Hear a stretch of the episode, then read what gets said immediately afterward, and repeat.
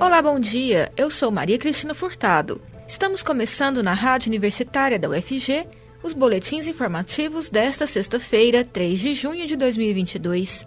O ouvinte da Rádio Universitária acompanha durante todo o dia informações sobre a Universidade Federal de Goiás, Goiânia, Goiás, Brasil e o mundo. Campanha Junho Roxo tem como objetivo alertar a população sobre a violência contra a pessoa idosa. E essa violência pode acontecer de várias formas: física, emocional, financeira, por negligência, entre outras. Sobre o assunto, eu conversei com o presidente do Conselho Estadual dos Direitos da Pessoa Idosa, o Adson Arantes Gama. Vamos acompanhar. Este mês é marcado pela campanha Junho Roxo, que visa chamar atenção para a violência contra a pessoa idosa. Em muitos casos, as vítimas sofrem dentro de casa, local que deveria ser de acolhimento. Com a pandemia, aumentou o número de idosos que sofrem violência. Dados do ano passado, do canal Disque 100 do governo federal, apontam que de 2019 para 2020, o número de chamadas para reportar algum tipo de violência contra o idoso foi de 48.500 para cerca de 77 mil denúncias.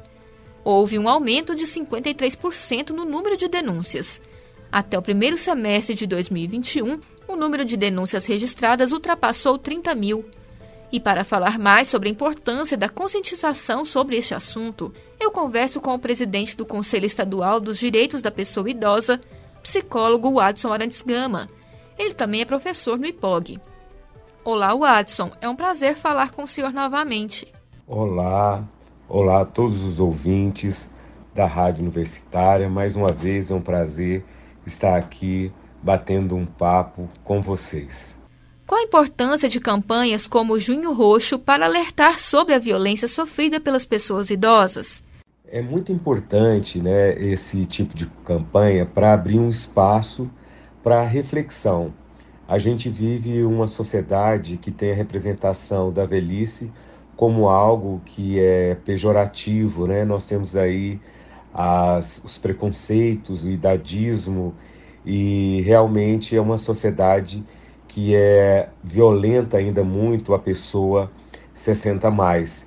Então é muito importante esse tipo de campanha para alertar né, as pessoas que a violência contra a pessoa idosa ela não está na rua, ela está intramuros, ela está dentro de casa. E aí há vários tipos de violência, desde a violência física, a violência patrimonial e econômica, a de negligência, a psicológica, dentre outras é, violências. A pandemia agravou essa situação de violência pelos idosos terem ficado mais em casa? Uma das principais ações do Conselho Estadual do Direito das Pessoas Idosas é fomentar a criação do Conselho Municipal dos Direitos da Pessoa Idosa, porque é ali no Conselho Municipal que vão chegar as denúncias, é no Conselho Municipal que vai é, cobrar as ações do executivo e também é muito importante também a criação dos fundos municipais da pessoa idosa, porque a importância de saber é, para onde é que vai né, o dinheiro para poder fomentar aí as atividades, as políticas públicas na área da pessoa idosa.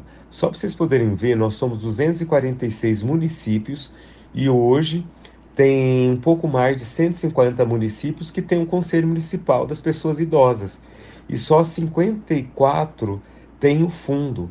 Então é muito importante que a gente é, reforce, que a gente realmente coloque para as comunidades, para as prefeituras, é, realmente efetivar aí a criação é, dos conselhos municipais da pessoa idosa, porque o conselho é um fiscalizador também das ações do, do executivo.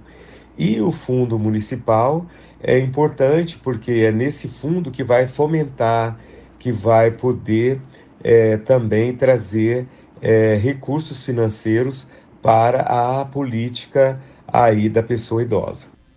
E aí com, essa, com essas ações o, as prefeituras, né, a comunidade, ela vai realmente atender a contento é, essas pessoas nessa faixa etária 60 mais. e aí com certeza diminuindo a violência contra essa faixa etária.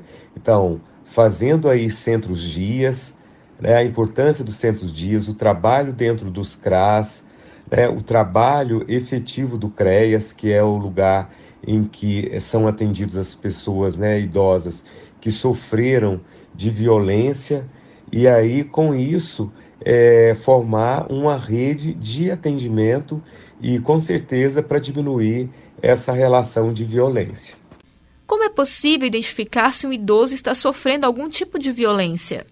Muito importante essa pergunta, né? Porque como é que a gente pode perceber que uma pessoa idosa está sofrendo de violência? É uma pessoa que às vezes era comunicativa, ela começa a ficar apática, uma pessoa que deixa de frequentar os lugares que frequentava sempre, como a padaria, como um barzinho, como uma praça, uma pessoa que quer ficar só é, presa ali no quarto, apática com a vida. Então são características de que essa pessoa ela está sendo, né, está sendo violentada.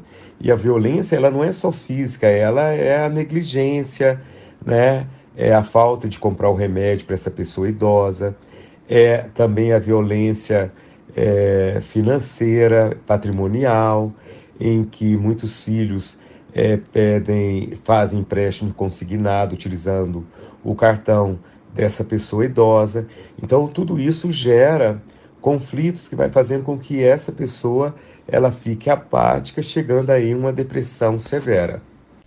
Na sua opinião, qual a dificuldade que a nossa sociedade enfrenta em relação à velhice? A dificuldade é muito grande, porque a gente vive numa sociedade imagética, numa sociedade que valoriza só o que é o novo, uma sociedade que é, vive a vida de forma automática, em cima do descarte, que é, trata a pessoa idosa como algo que é descartável. E realmente por quê? Porque tem dificuldade no processo de envelhecer.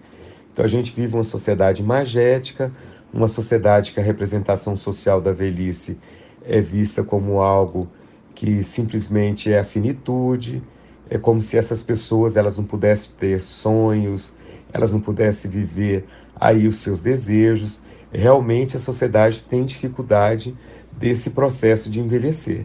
E é importante a gente enfrentar realmente a velhice, saber que a velhice ela vai chegar mais cedo ou mais tarde e que a gente tem que é, ter um envelhecimento saudável. Eu conversei com o psicólogo Watson Arantes Gama que é presidente do Conselho Estadual dos Direitos da Pessoa Idosa. Ele falou sobre a campanha Junho Roxo. Com o objetivo de promover o encontro entre os diversos setores da cultura, a Federação de Teatro de Goiás, FETEG, realizará no próximo sábado o Encontrarte, um evento de artes integradas, a partir das duas horas da tarde. Feira de brechós, apresentações de música, teatro, dança e malabarismo – exposição de colagens, exibições de curtas-metragens, muralismo, atividade de educação ambiental sobre gestão de resíduos a partir da compostagem comunitária e quadrilha junina integram a programação. A entrada é gratuita, mas a entidade convida o público a contribuir com a doação de um quilo de alimento não perecível ou uma peça de agasalho, que será destinado para instituições sociais. O evento também marca o encerramento do curso gratuito de produção cultural ministrado pela FETEG, em Goiânia, sendo espaço para os alunos colocarem em prática os aprendizados e trocas feitas ao longo da formação, que teve início em abril, com o objetivo de capacitar agentes culturais para o enfrentamento das novas condições de produção cultural, considerando os impactos da pandemia da Covid-19. O Encontrarte será realizado no Espaço Cultural da FETEG, que fica na Rua 88, número 646, no setor sul, em Goiânia. Mais informações no Instagram do evento, arroba Encontrarte Goiânia. E o boletim informativo da Rádio Universitária volta logo mais às 11 horas. Fique ligado na programação pelos 870 AM, pelo site radio.fg.br e pelo aplicativo MinUFG a Rádio Universitária também está nas redes sociais. Siga a rádio no Instagram e no Facebook. E não deixe de conferir os informativos em formato de podcast pelas redes sociais e nas principais plataformas digitais de áudio. Se cuide, a pandemia ainda não acabou. E diga sim para a vacina. Maria Cristina Furtado para a Rádio Universitária.